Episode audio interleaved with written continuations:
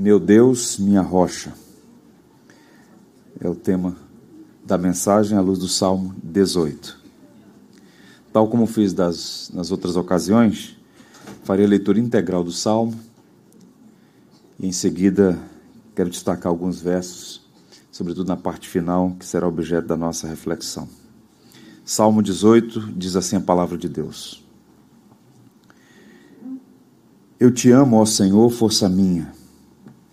O Senhor é minha rocha, minha cidadela, o meu libertador, o meu Deus, o meu rochedo em que me refugio, o meu escudo, a força da minha salvação, o meu baluarte. Invoco o Senhor, digno de ser louvado, e serei salvo dos meus inimigos. Laços de morte me cercaram, torrente de impiedade me impuseram terror.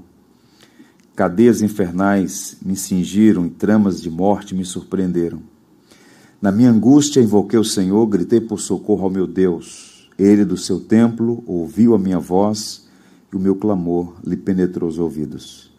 Então a terra se abalou e tremeu, vacilaram também os fundamentos dos montes e se estremeceram porque ele se indignou. Das suas narinas subiu fumaça e fogo devorador da sua boca. Dele saíram brasas ardentes. Baixou ele os céus e desceu e teve sob os pés densa escuridão. Cavalgava um querubim voou, sim, levando velozmente nas asas do vento. Das trevas fez um manto em que se ocultou a escuridade de águas e espessas nuvens dos céus eram seu pavilhão. Do resplendor que diante dele havia, as densas nuvens se desfizeram em granizo e brasas chamejantes. Trovejou então o Senhor nos céus. O Altíssimo levantou a voz, e houve granizo e brasas de fogo Despediu as suas setas e espalhou os meus inimigos, multiplicou seus raios e os desbaratou. Então se viu o leito das águas e se descobriram os fundamentos do mundo. Pela tua repreensão, Senhor, pelo iroso resfolgar das tuas narinas. Do alto me estendeu ele a mão e me tomou, tirou-me das muitas águas.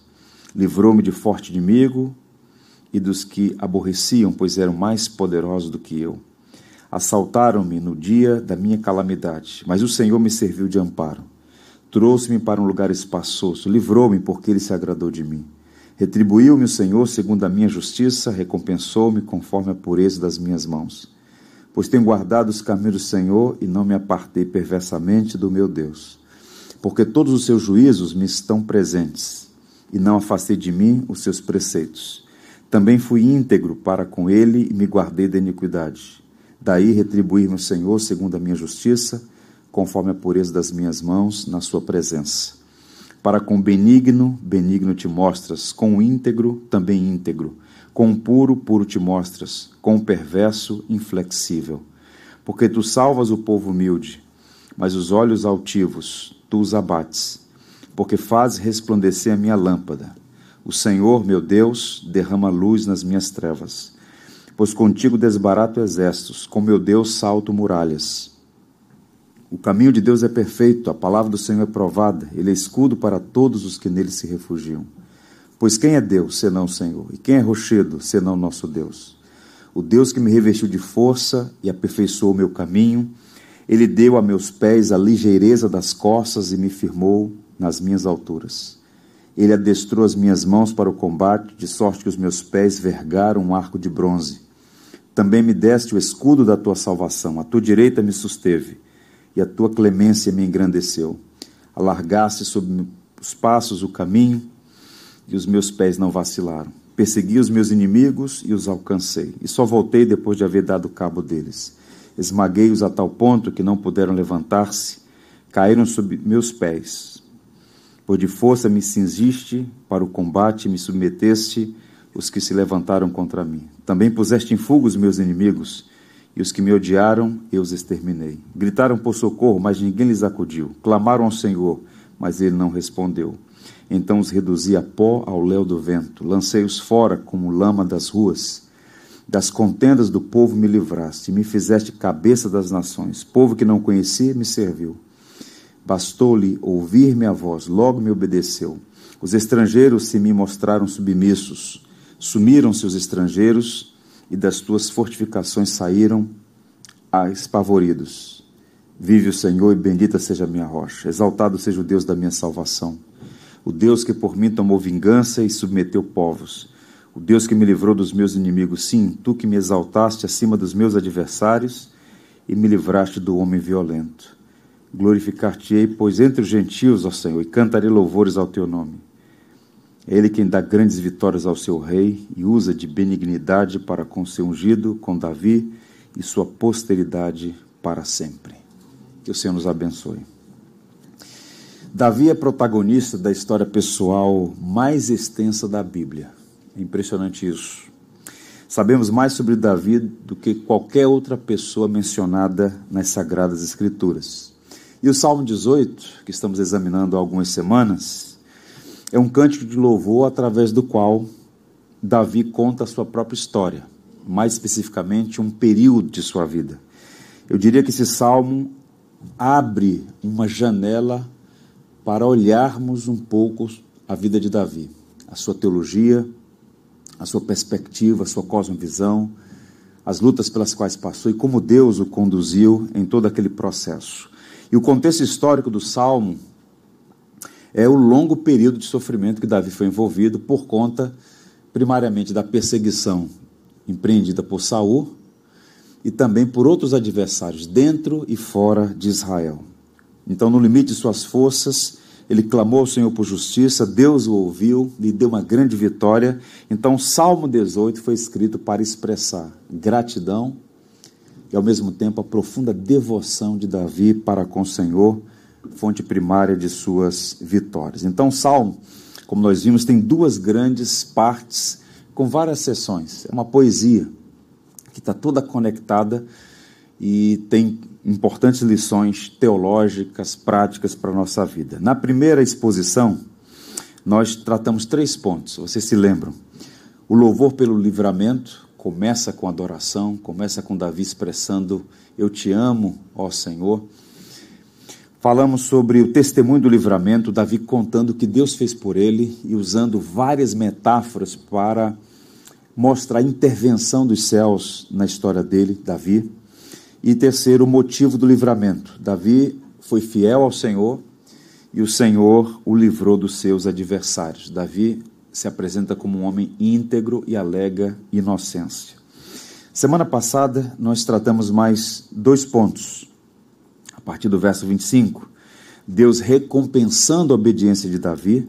Tratamos aqui um princípio importante, a necessidade de manter juntas duas verdades: a soberania de Deus e a responsabilidade humana, a graça de Deus e, ao mesmo tempo, a importância de responder ao evangelho com integridade. Davi, embora não fosse perfeito, era um homem íntegro, e no caso de Saul, ele pôde e de fato alegou inocência.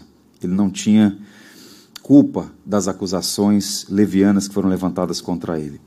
Em uma outra sessão que nós tratamos, Deus prepara um caminho perfeito. Nós vimos que Davi faz essa afirmação: o caminho de Deus é perfeito, e de fato a providência dirigiu os passos dele. Tirou de trás dos pastos do cuidado das ovelhas e o colocou no trono de Jerusalém. Hoje, se Deus permitir, com a graça dele, vamos concluir, vamos examinar aí a parte final do salmo, as sessões finais a partir do verso 37. Eu queria que você, gostaria que você mantivesse sua Bíblia aberta, porque vamos examinar os textos e extrair aqui mais algumas proposições e aplicações para a nossa vida. E essa sessão nós vamos chamar de Deus capacita para a vitória. Davi está aqui recontando a história que ele contou na primeira parte do salmo. Eu diria que nessas duas partes do saltério, desse salmo 18, Davi está ex, ex, é, celebrando a Deus, agradecendo, compartilhando a grande vitória que o Senhor lhe deu, exibindo gratidão, mas são dois relatos, como uma boa poesia, que se complementam, usando linguagem diferente. Se você observar nos versos 1 a 29, ele vai contar a história do seu livramento a partir da perspectiva de Deus. Ele começa com louvor, expressando profunda gratidão, usando metáforas para qualificar a Deus, seu baluarte, sua rocha, sua fortaleza, seu abrigo. E a partir do verso 4, ele vai usar, nós vamos chamar de memórias redentivas de Israel. Davi está conectado à grande história da redenção. Embora ele não tenha vivido, obviamente, aqueles períodos anteriores dos patriarcas, dos grandes nomes de Israel, ele se sente parte daquilo, razão pela qual, para descrever o livramento que ele experimentou, ele faz alusões aos atos redentivos de Deus na vida do seu povo. Nós temos aqui alusão à obra de Deus no Sinai, quando o Senhor entregou a Moisés as tábuas da lei, a travessia do Mar Vermelho, temos alusões às conquistas de Josué, grande comandante de Israel na conquista da terra, possivelmente até alusões a outra batalha relacionada a Débora, uma juíza no período de Israel. Então, Davi está falando como Deus interviu na sua história, fez intervenção na sua história, e, ao usar essas memórias, Davi vai usar metáforas impressionantes sobre Deus. Ele vai dizer, inclusive, que Deus veio ao seu encontro voando nas asas do vento, montado sobre um querubim, houve trevas, trovões, relâmpagos. Toda essa linguagem, obviamente, é metafórica para mostrar que houve uma intervenção. Houve algo dos céus em favor de Davi. No segundo relato, que é a partir do verso 30, ele vai agora, digamos assim, falar dessa mesma intervenção, só que agora na perspectiva dele. Deus operou, Deus usou meios para isso. E Davi não se exclui desse processo. A partir do verso 30, Davi vai falar da participação dele. Ele não ficou parado esperando que as coisas acontecessem. Ele teve a sabedoria, o discernimento de, na cadência de Deus, discernir o tempo e os propósitos, mas ele entende que Deus o livrou usando os meios, e um dos meios foi Davi e seu exército. Houve, portanto, o que nós chamamos aqui, no nosso último encontro, de uma sinergia. A provisão das necessidades e a preparação para a vitória formam o núcleo do segundo relato, contado, portanto, na perspectiva de Davi. E se a primeira sessão é impressionante, né, pelas metáforas, outro dia eu vi alguém fazendo um comentário tão é, infeliz em relação às Escrituras, porque as pessoas olham para a Bíblia como se fosse um livro de uma única fonte literária. Mas a Bíblia é uma coleção de livros, 66, que tem muitos diferentes gêneros literários. Então você tem livro histórico, você tem carta didática, você tem poesia, você tem livro de sabedoria. Então o papel do intérprete é, primeiro, conhecer esses elementos para não fazer juízo inadequado. Toda essas linguagem, essa linguagem que Davi usa aqui, ela é metafórica. Tá? E Davi está usando para se conectar àqueles eventos que aconteceram lá atrás, dos quais Davi se sente herdeiro. Mas então, se essa linguagem para nós é chocante, né, uma linguagem carregada, por exemplo, Deus montou em um querubim, voou nas asas do vento, né? trovões, a terra tremeu, houve relâmpagos, escuridão, trevas. Ou seja, de, Davi descreve a manifestação da presença de Deus em um conjunto de eventos da natureza. Isso, por vezes, aconteceu literalmente. Basta observar, lembrando aqui da obra de Jesus, que quando ele nasceu, houve luz à meia-noite. Quando ele morreu, houve trevas ao meio-dia. A criação responde a essas intervenções de Deus. Mas ele está usando aqui essa linguagem, é, imagens vívidas, para dizer que Deus veio ao seu resgate. A partir do verso 37, por isso que eu disse a vocês que agora complica um pouco mais, porque a linguagem que ele usa é muito bélica. É uma linguagem forte. Nós vamos ouvir aqui Davi falando sobre força, armas, perseguição implacável, a morte de seus inimigos. E por que isso é chocante para nós? É chocante porque nós, né, para ficar apenas no Brasil, nós fomos muito influenciados por uma cultura pacifista. E nós temos dificuldade, por exemplo, com o emprego de armas, com força, com violência.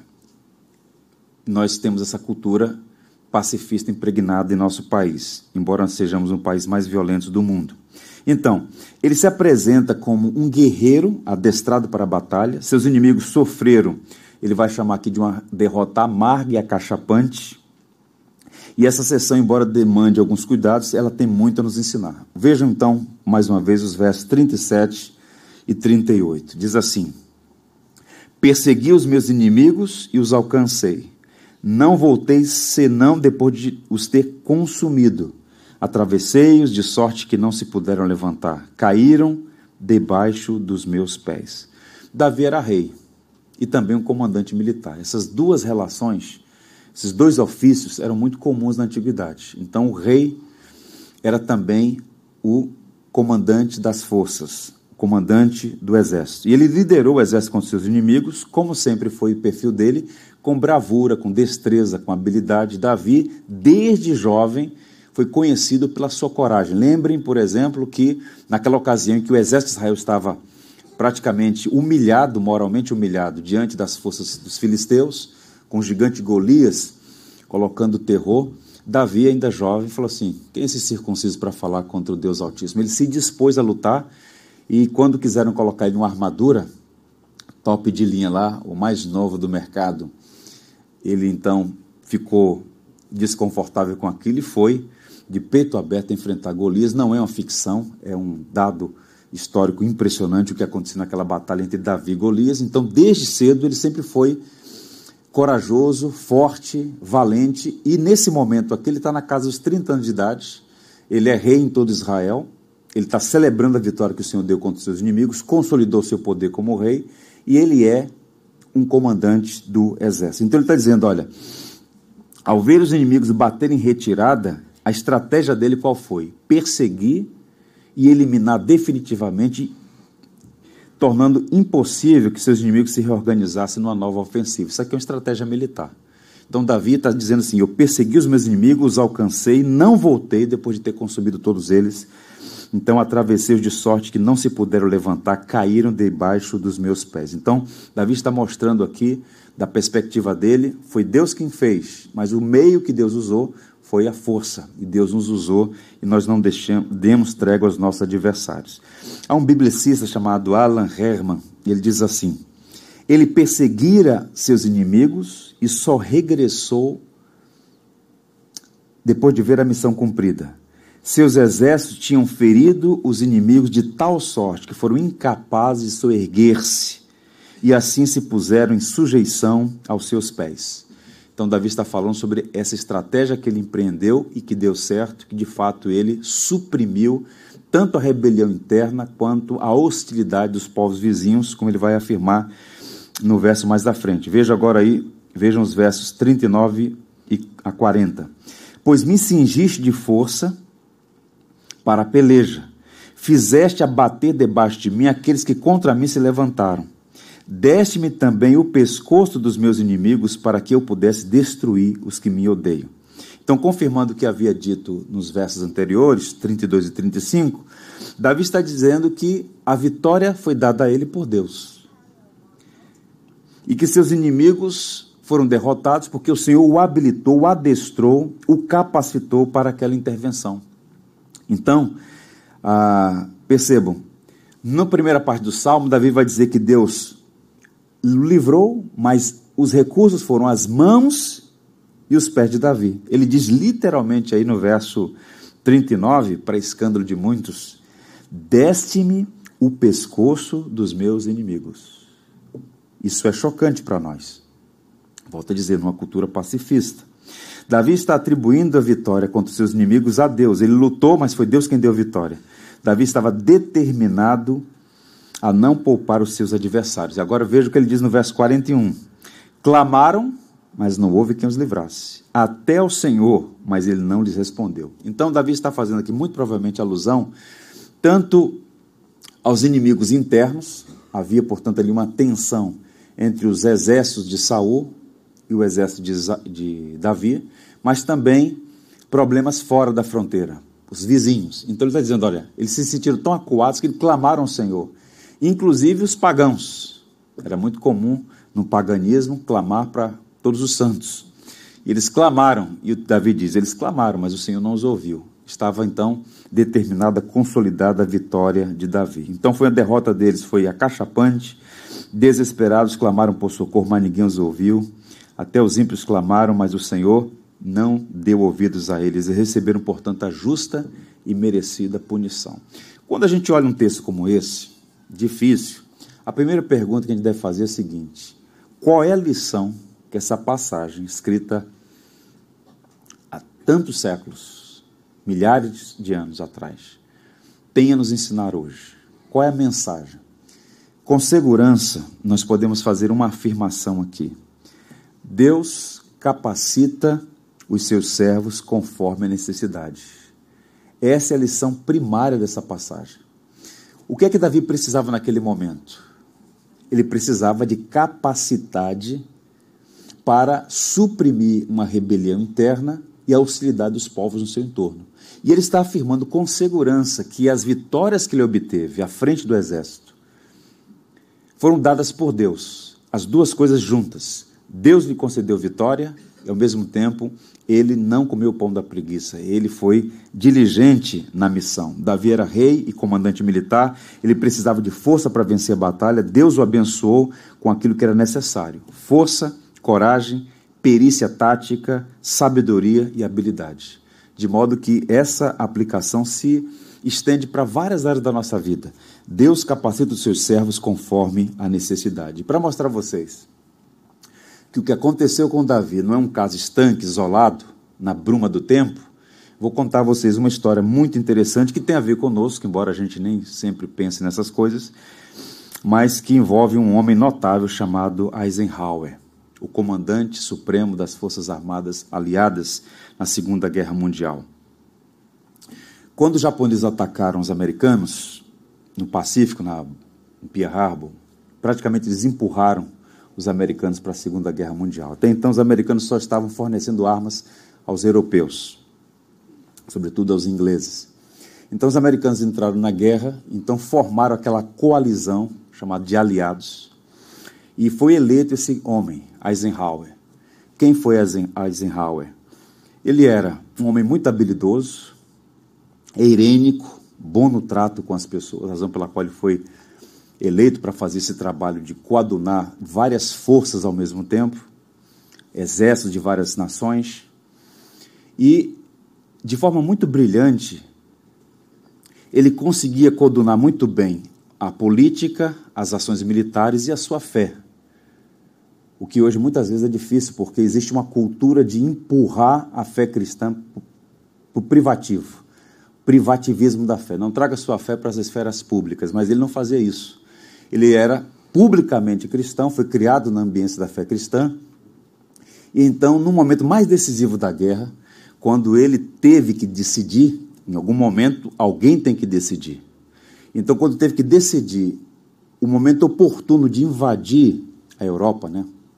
especificamente a, o desembarque das tropas na Normandia, chamado de Dia D, ele testemunha que estava ansioso, preocupado em tomar a decisão certa. E o que, que ele fez? O que é que um comandante do naipe de Eisenhower fez? Orou, passou madrugada em oração. E ele vai dizer na sua autobiografia: Eu sabia que não tinha sabedoria necessária. Homens fortes são homens humildes. Eu sabia que não tinha sabedoria necessária.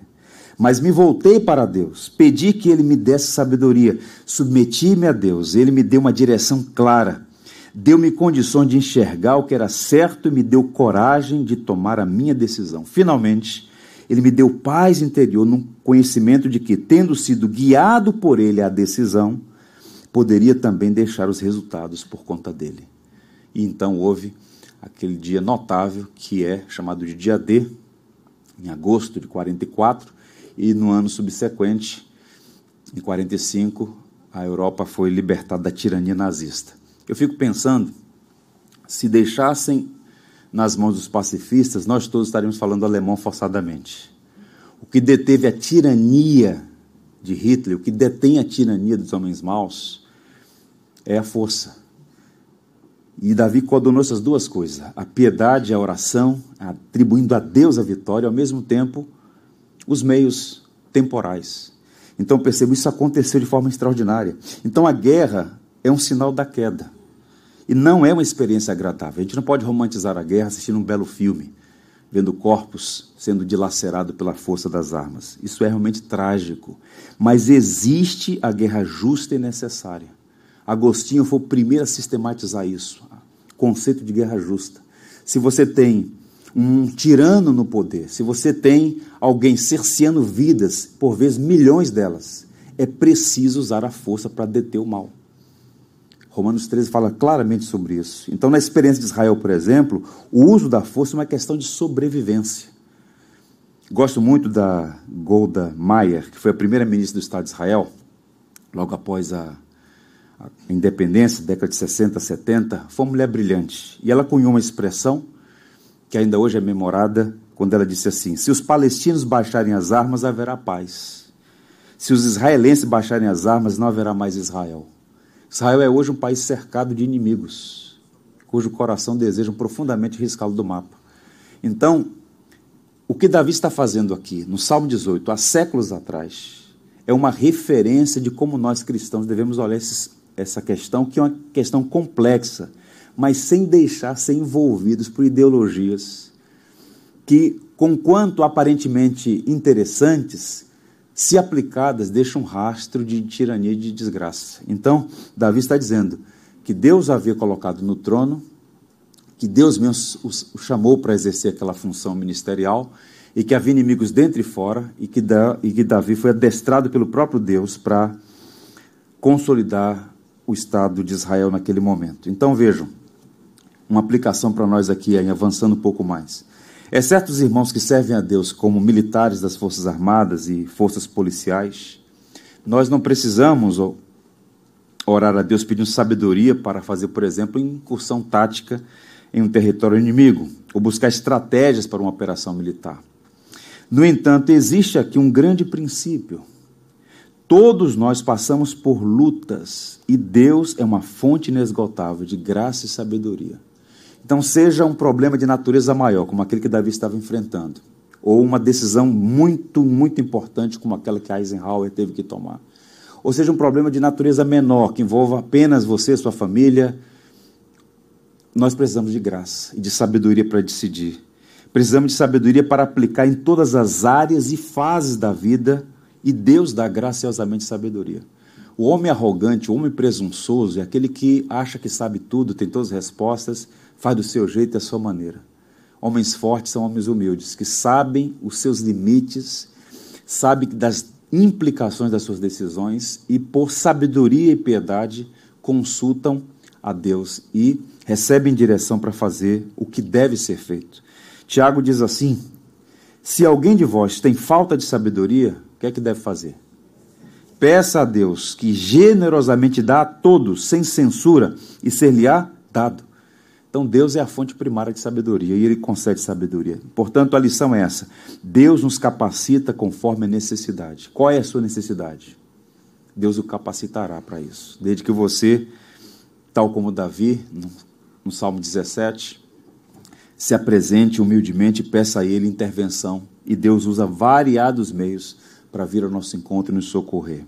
Os versos 43 a 45 ampliam as vitórias de Davi. Se você observar, ele diz assim: Livraste-me das contendas do povo e me fizeste cabeça dos gentios. Aqui são duas situações. Contendas do povo, ele está falando dos problemas internos, problemas de Estado, e me fizeste cabeça dos gentios. Essa é uma referência aos povos vizinhos, aqueles que não eram judeus. Um povo que não me conheci, que não me conheci, me servirá, perdão. Em ouvindo a minha voz me obedecerão. Os estranhos me submeterão a mim. Os estranhos descairão e terão medo nos seus esconderijos. Então as vitórias de Davi não foram apenas dentro de Israel, mas entre os povos vizinhos, e ele suprimiu rebeldes, conspiradores, e ao mesmo tempo subjugou as nações vizinhas que desde a entrada de Israel sempre se mostraram muito hostis naquela região. E é interessante porque a linguagem dele aqui é uma linguagem que denota a soberania de Israel na região. E olhando o quadro mais amplo, isso que é curioso notar, né? Como a providência rege todas as coisas. Esse momento da história de Davi, com ele posteriormente com Salomão, seu filho, é o momento de maior é, avanço de Israel, consolidação das fronteiras, o maior território de Israel consolidado, com Davi e com seu filho Salomão. E por que isso está acontecendo? Porque no cenário geopolítico mais amplo, nesse momento a potência é o Egito. Só que o Egito está no meio de uma crise, uma guerra civil. Então o Egito, enfraquecido, deixa as ações no exterior para outro momento, para resolver seus problemas, e é nesse momento que Israel se consolida como aquela força naquele corredor entre a Ásia e o Oriente Médio, e naquele período de Davi, depois com Salomão, a paz, inclusive Davi consegue impor a autoridade de Israel entre os seus vizinhos. Ele vai falar claramente disso, por exemplo, nos relatos de 2 Samuel, capítulo 8, em que os reinos vizinhos se submeteram a Davi por um longo período, houve paz nas fronteiras. Então, fechando esse ponto aqui. As vitórias de Davi têm sua origem em Deus, que é a fonte primária de toda a bênção, e ao mesmo tempo, isso não anulou as causas secundárias. A bravura de Davi, perdão, as fraquezas de seus inimigos e até o cenário geopolítico internacional favoreceu. Deus é soberano e usa os meios para abençoar o seu povo e cumprir os seus propósitos. Então, irmãos, eu sempre sugiro isso a vocês a gente precisa ter uma visão mais ampla da, da realidade e perceber que, de fato, Deus governa e dirige todas as coisas, mesmo quando nós não enxergamos. Então, nós estamos, por exemplo, vivendo um momento singular na história da humanidade. Para alguns analistas, um momento sem precedentes na civilização ah, da humanidade. Então, estar antenado com tudo que está acontecendo e olhar a partir de uma cosmovisão cristã, enxergar as doutrinas bíblicas da providência, do governo divino, essas tensões entre soberania de Deus e responsabilidade humana, isso vai nos ajudar, ao mesmo tempo, ter humildade, esperar na providência, sem fugir à responsabilidade daquilo que nos é uh, determinado fazer. Então, que o Senhor nos ajude, tal como Davi, lembrando sempre que Deus capacita os seus servos conforme a necessidade. Deus o capacitou naquele contexto. O segundo bloco, na mensagem de hoje, que na verdade é a parte final do saltério, do verso de, do Salmo 18, a partir do 46 nós temos aqui o louvor final, nós podemos chamar de louvor à rocha da salvação, quando Deus é glorificado. O salmo começa com louvor, termina com louvor. E os últimos versos, a partir do 46, são muito preciosos. Vejam: O Senhor vive, e bendito seja o meu rochedo, e exaltado seja o Deus da minha salvação. É Deus que me vinga inteiramente e sujeita os povos debaixo de mim. O que me livra de meus inimigos, sim, tu me exaltas sobre os que se levantam contra mim, tu me livras do homem violento. Assim que, ó Senhor, eu te louvarei entre os gentios e cantarei louvores ao teu nome, pois engrandece a salvação de seu rei e usa de benignidade com o seu ungido, com Davi e com a sua semente para sempre. Então, na parte final do hino, dessa canção de louvor, ele reitera o que veio dizendo de várias maneiras ao longo desses 50 versos da poesia. Então, Davi encerra louvando a Deus por sua graça Início e fim do salmo são expressões de adoração àquele que é chamado de a rocha. Essa expressão é a mais forte nesse salmo, uma referência a Deus como lugar de abrigo, de refrigério, de proteção. Agora, nesses versos aqui, nós temos muitas preciosas lições, muitas. É impressionante como o salmo é rico. Eu queria a atenção de vocês para examinar esses versos últimos aí. Os versos ah, 2 e 46, se você observar lá no início do salmo e no finalzinho, eles formam a moldura. Então, na poesia hebraica, repetição é ênfase. ênfase aponta para uma mensagem central. Então, como é que ele começa o salmo? Verso 2: O Senhor é o meu rochedo e o meu lugar forte, o meu libertador, o meu Deus, a minha fortaleza em quem confio, o meu escudo, a força da minha salvação e meu alto refúgio. Sete metáforas similares, ele está fazendo aqui um recurso que é chamado de, de repetição, de paralelismo.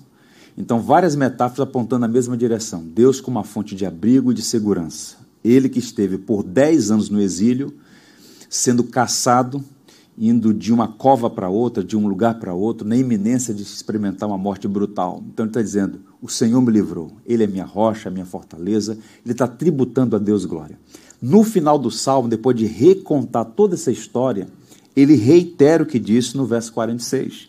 O Senhor vive, e bendito seja o meu rochedo, e exaltado seja o Deus da minha salvação. Salvação é aquele livramento daquela situação imediata. Então, nessa passagem, nós temos aqui, pelo menos nesses versos, Davi apresentando três atributos de Deus, três preciosas verdades sobre Deus. E aqui um parênteses para nós. Toda música carrega em si uma carga de teologia. Toda música. Existe por trás de uma canção um ensino. E nessa canção, que é o Salmo 18, a parte final é densamente teológica.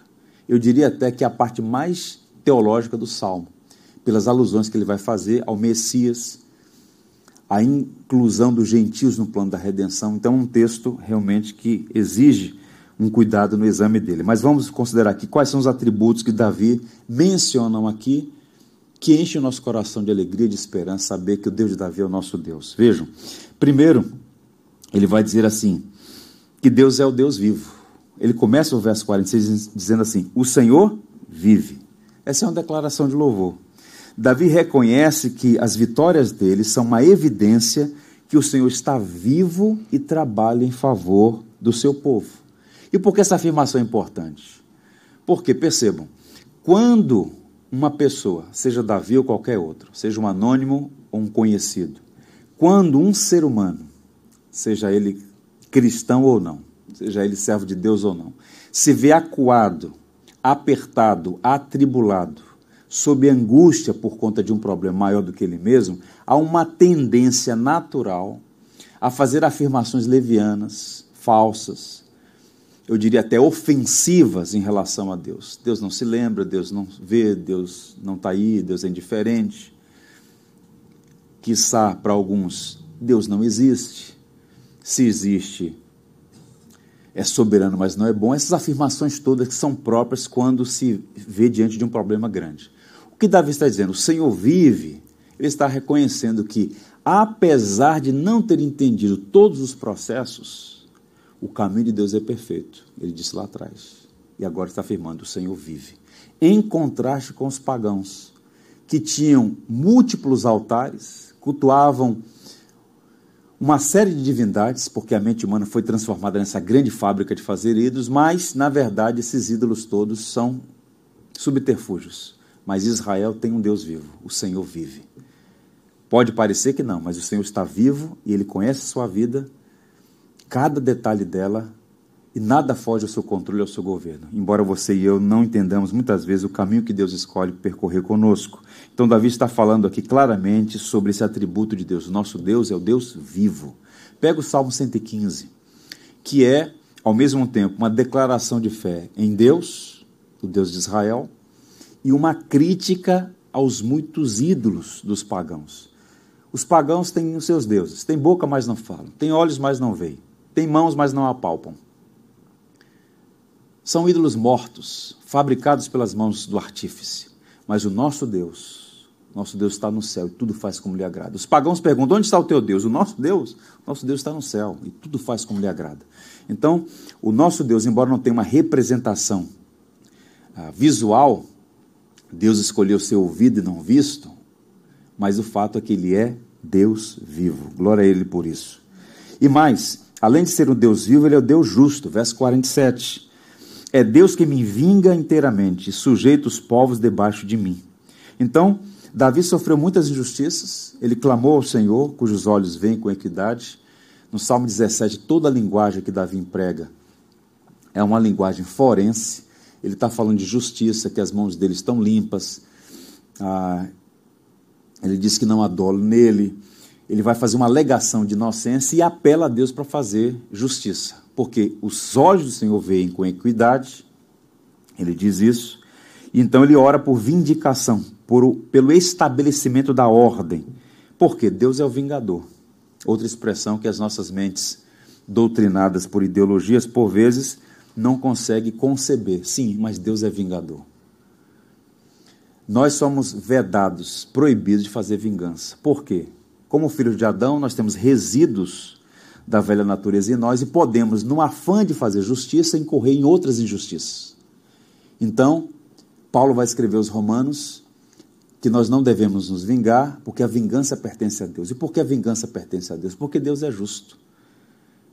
Vingança é retribuição, vingança é justiça. E Deus, no seu tempo, a sua maneira, ele faz justiça. É o que está acontecendo. Não fez no tempo em que Davi possivelmente desejava, mas no tempo oportuno, Deus fez justiça. E Davi está dizendo: é Deus quem me vinga inteiramente. E de fato aconteceu.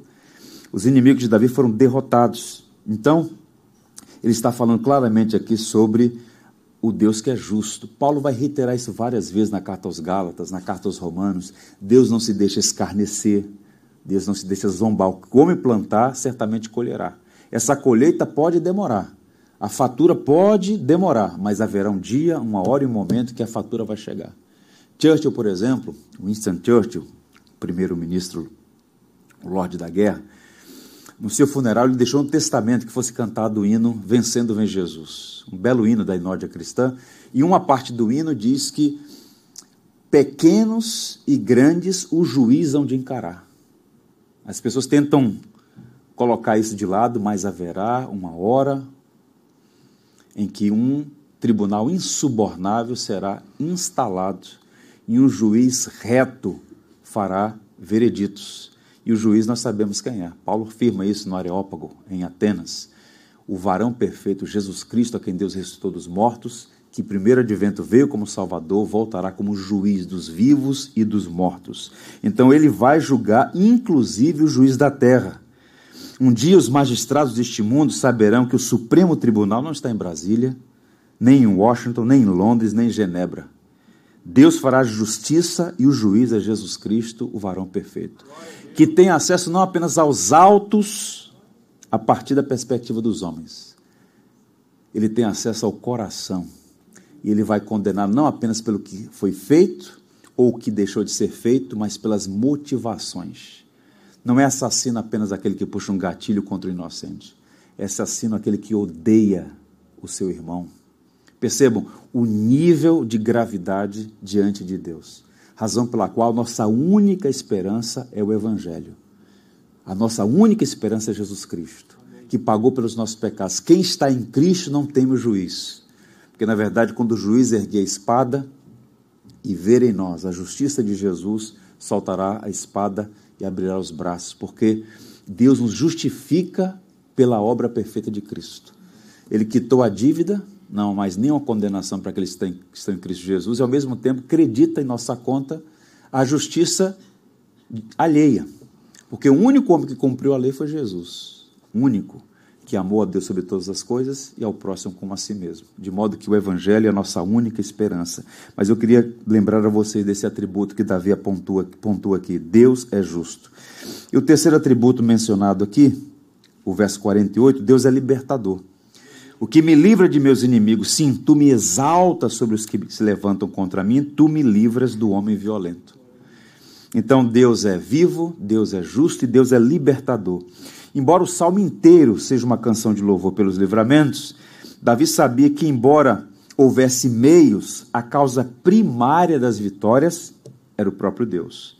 Basta observar que é construção verbal. O verbo aqui, o sujeito, é Deus. O Deus vivo e justo é também libertador. Então guarde essa palavra no seu coração. O Senhor vive, ele é justo e libertador do seu povo. Por isso, ele é digno de ser louvado. Que coisa boa é o conhecimento de Deus.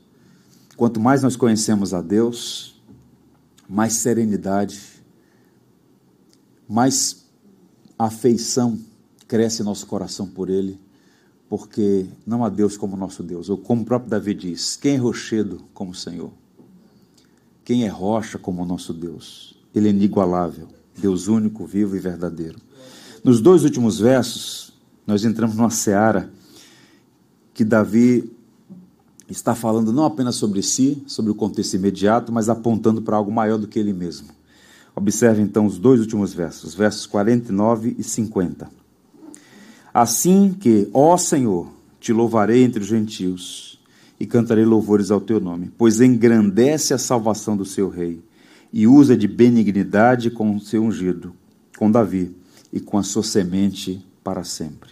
Esses dois versos são extremamente instrutivos, são profundos, e eles transcendem o contexto imediato e apontam para alguém maior do que Davi. No Antigo Testamento, o que é que nós encontramos? Várias passagens que nós chamamos na teologia de é, profecias messiânicas, ou apontando para o ungido. A palavra Cristo, uma palavra que vem do grego, e no hebraico é Messias. Ambas as palavras têm o mesmo significado: ungido, o prometido, aquele que Deus prometeu enviar para consolidar seu plano redentivo. Essa promessa foi feita lá no Gênesis. Ele enviaria aquele que esmagaria a cabeça da serpente. Então, o ungido, o Messias, o Cristo, ele é aludido em várias passagens do Antigo Testamento, inclusive no Saltério. E nos Salmos, há várias passagens que são messiânicas, mas existem quatro passagens específicas que falam sobre o Messias trazendo salvação aos gentios. Quem são os gentios? Todos aqueles que não são judeus. Se você não é um judeu étnico, você é um gentio. Então, no primeiro momento, quando Deus escolheu Abraão e prometeu a ele dar uma descendência mais numerosa que as estrelas do céu, quando Deus forma o povo hebreu, tem toda uma história extraordinária a mão da providência guiando o povo. No primeiro momento, parecia que essa salvação era exclusiva para o povo judeu. Exclusiva, mas não era.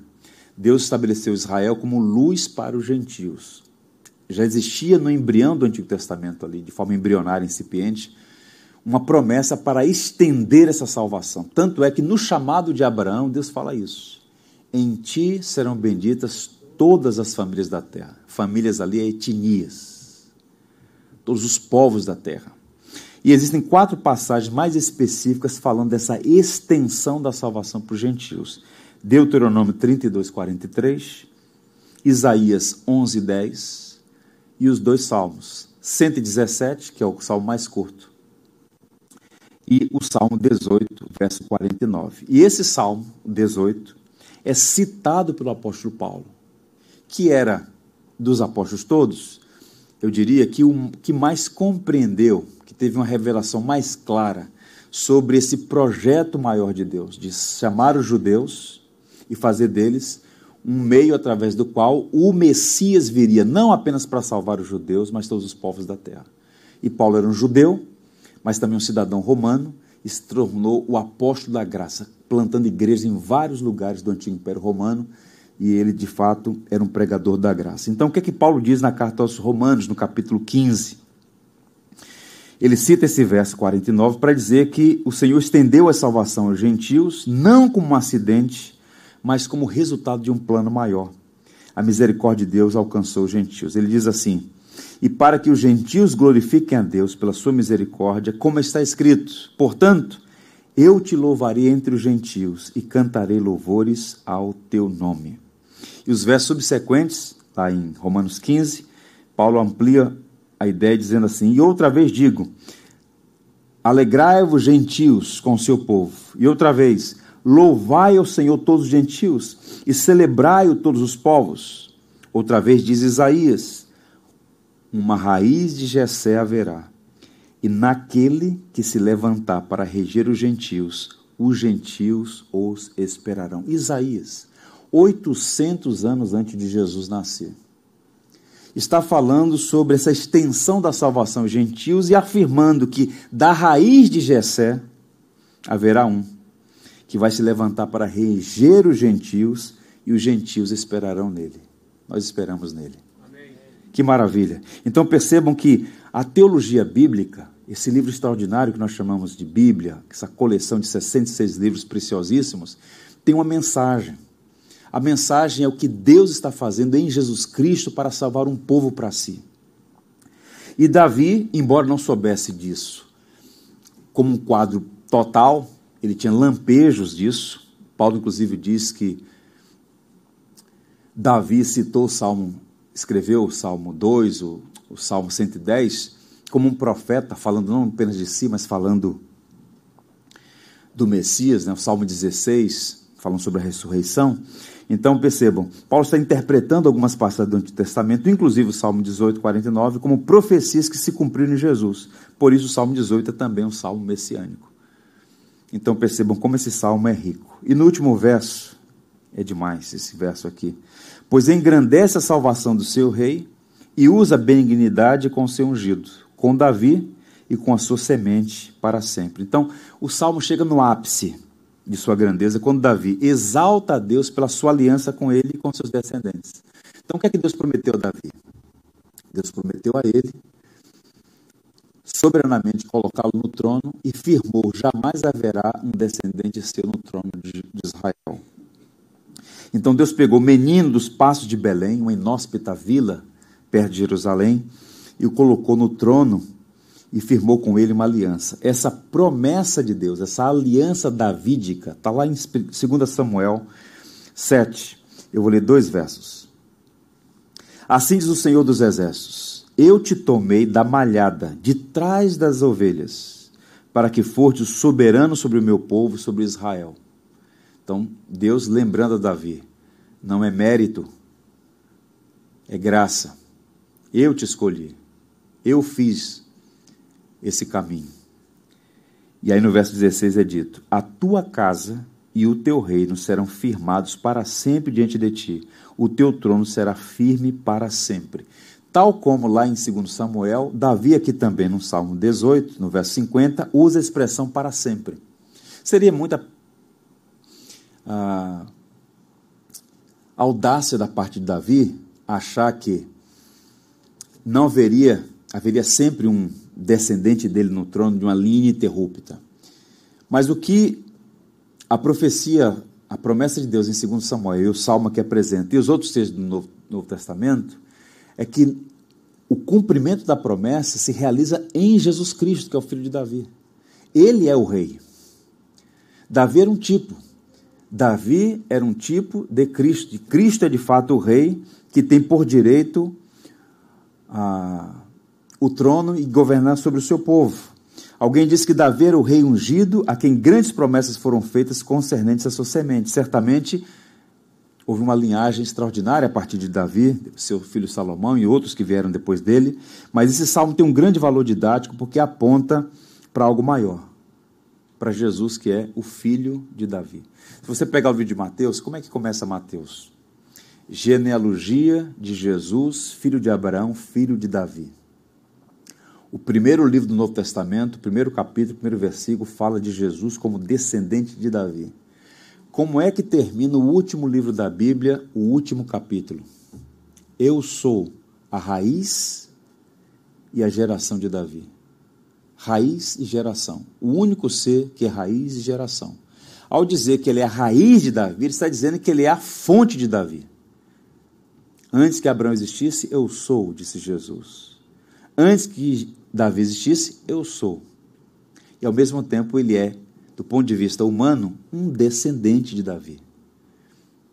Ele é um judeu. Jesus disse isso para os gentios. A salvação vem do judeu. Jesus é um judeu. Ele é um filho de Davi. Ele é um filho de Abraão. Percebam. Então, essa mensagem aqui ela é muito mais ampla do que a gente pode imaginar no primeiro momento. E a parte ainda que eu preciso considerar com vocês aqui de modo muito rápido é que esse salmo, embora tenha apenas esse verso, digamos assim, messiânico, o todo dele aponta ou faz alusões à obra de Cristo.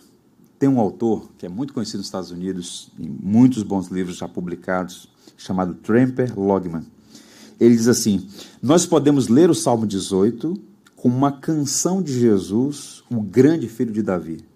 Ele sofreu as cordas da morte, verso 5, em sua crucificação, mas também experimentou o poder de Deus que o ressuscitou da morte e o fez triunfar, exaltando-o sobre os seus inimigos. Portanto, esse salmo tem profundas alusões ao filho de Davi, a Jesus, nosso Salvador. Eu encerro fazendo aqui duas recomendações a vocês, meus irmãos. A primeira delas é a seguinte: alegrem-se por terem sido incluídos no pacto da graça. Deus, em sua misericórdia, nos amou e nos incluiu entre o seu povo. Já parou para pensar nisso? A salvação é um dom. A salvação é um ato da graça, livre e soberano. Todos nós pecamos, estamos destituídos da glória de Deus por nossa própria escolha, por sermos herdeiros da culpa e da condenação de Adão mas de uma forma inexplicável nós somos alvos desse amor, dessa misericórdia, dessa graça. Então, devemos nos alegrar porque Deus começa essa obra redentiva com o povo, o povo judeu, e ele estendeu aos gentios. Um povo que não me conhecia passou a me conhecer. O Senhor se revelou a nós. Paulo aos Efésios diz assim: Naquele tempo estavais sem Cristo, separados da comunidade de Israel, estranhos às alianças da promessa, não tendo esperança e sem Deus no mundo. Essa era a nossa condição. Mas agora, em Cristo Jesus, vós que antes estáveis longe, fostes o que? Aproximados pelo sangue de Cristo. Então se alegre no Evangelho. Você agora foi incluso, envolvido no pacto da graça. A igreja de Deus é formada de judeus e gentios transformados pela obra de Jesus. E uma segunda verdade: alegre-se por pertencer ao Rei Jesus e fazer parte do reino que jamais terá fim. Nós podemos, em alguma medida, ter alegria, e eu diria até prazer na nossa nacionalidade. Muitas pessoas têm, outras não, algumas mais. Mas a glória maior de uma pessoa é ser súdito do reino que jamais terá fim. Isso é maravilhoso. O Salmo 18 é sobre Davi, mas aponta para Jesus. As palavras do anjo a Maria, mãe de Jesus, são palavras maravilhosas, lá em Lucas capítulo 1. Eis que em teu ventre conceberás e dará luz a um filho, e por-lhe-ás o nome de Jesus. Este será grande e será chamado Filho do Altíssimo, e o Senhor lhe dará o trono de Davi, seu pai. O anjo chama Davi de pai de Jesus. E reinará eternamente na casa de Jacó, e o seu reino não terá fim. Alegre-se por ser membro súdito de um reino que jamais será fim, cujo rei é Cristo, que no Apocalipse é chamado de Rei dos Reis e Senhor dos Senhores. Nós precisamos ter mais alegria, efusiva alegria, exibida alegria, por fazer parte da família de Deus, do corpo de Cristo, do reino que jamais terá fim. E Davi foi alvo dessa graça e compôs esse hino para expressar alegria, gratidão, regozijo por tudo que Deus prometeu a ele e cumpriu na geração dele e nas gerações subsequentes a ele, e mais, sobretudo, na pessoa de Jesus, filho de Davi, nosso Salvador. Eu quero encerrar contando a vocês uma história de um hino, eu até comentei com algumas pessoas aqui na igreja que a gente precisa cantar esse hino. É um hino belíssimo chamado A Rocha dos Séculos. Esse livro, esse livro foi escrito no século XVIII por um inglês chamado August Tuplet. E é um hino belíssimo, foi escrito exatamente no ano 1763. E a história é curiosa porque ele estava numa região no interior da Inglaterra, onde era muito comum aqueles penhascos, e houve uma grande tempestade, e ele então, para se proteger, ele ficou numa fenda, literalmente agarrado numa rocha. E enquanto estava ali, temeroso da tempestade, esperando passar aquela, aquele temporal, ele começou a esboçar as primeiras linhas deste hino, que se tornou um hino muito cantado no século XVIII, XIX e até hoje cantado nas igrejas mais tradicionais. Esse hino teve uma versão mais à frente, com Thomas Ratzinger, e até o Johnny Cash cantou essa belíssima música chamada Rocha dos Séculos. Eu quero encerrar essa série de três sermões no Salmo 18, lendo o hino, A Rocha dos Séculos. Vejam, rocha eterna, foi na cruz que morreste tu, ó Jesus. Vem de ti um sangue tal que me limpa de todo mal. Traz as bênçãos do perdão, da pureza e salvação. Nem trabalho, nem penar pode o pecado salvar. Só tu podes, ó bom Jesus, dar-me vida, paz e luz. Peço-te perdão, Senhor, pois confio em teu amor. Quando a morte enfim chegar e meus olhos eu fechar, quando para o céu subir e teu rosto em glória vir, rocha eterna, que prazer eu terei em te viver. Que maravilha, que maravilha. Vamos treinar para de volta a cantar esse belo hino da nossa tradição. E que o Deus bendito, que é a nossa rocha, seja o amado de sua alma no tempo e na eternidade. Amém. Vamos orar. Curve a fronte, vamos falar com Deus.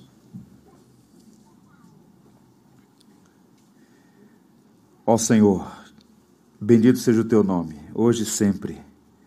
Te louvamos porque o Senhor é o Deus de Abraão, de Isaac e Jacó, é o Deus de Moisés, é o Deus de Davi, é o Deus de muitos santos do passado, mas também é o nosso Deus. Te louvamos porque o Senhor se revelou a nós, abriu os olhos do nosso coração para enxergar a beleza do Evangelho, que nos trouxe de volta das trevas para a luz.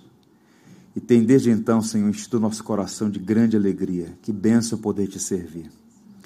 Te agradecemos por tua palavra, lida e exposta nessa manhã, pela beleza, profundidade, pela instrução, pela exortação do Salmo 18 a nós todos. Te louvamos pela vida de Davi, pecador, com muitas falhas e nódoas na sua jornada, mas certamente um homem que te amou e buscou viver para a tua glória. Com ele nós aprendemos muitas preciosas lições.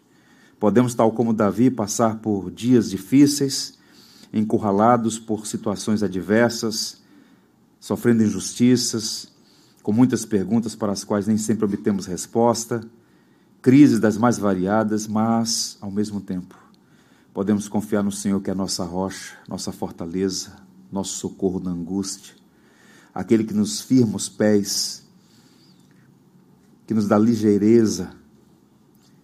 Ó Senhor, te damos graças porque o Senhor é bom e suas misericórdias duram para sempre. O Senhor conhece a vida de cada uma das pessoas aqui nesta manhã e aqueles que eventualmente estão nos acompanhando nessa transmissão pela internet. Por isso nós rogamos que o teu Espírito trabalhe em cada mente e coração, confirmando aqueles que já são salvos em Jesus, dando a estes a alegria, efusiva alegria de ser súditos do reino que jamais terá fim. E que nós todos submetamos as nossas vidas a Jesus, o filho de Davi, aquele que com a sua vida comprou naquela cruz um povo pertencente a várias tribos, línguas, povos e nações para o Senhor.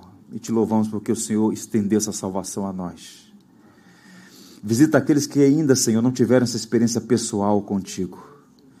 A salvação é um dom e nós pedimos que o Senhor, pela ação poderosa do seu Espírito, alcance corações.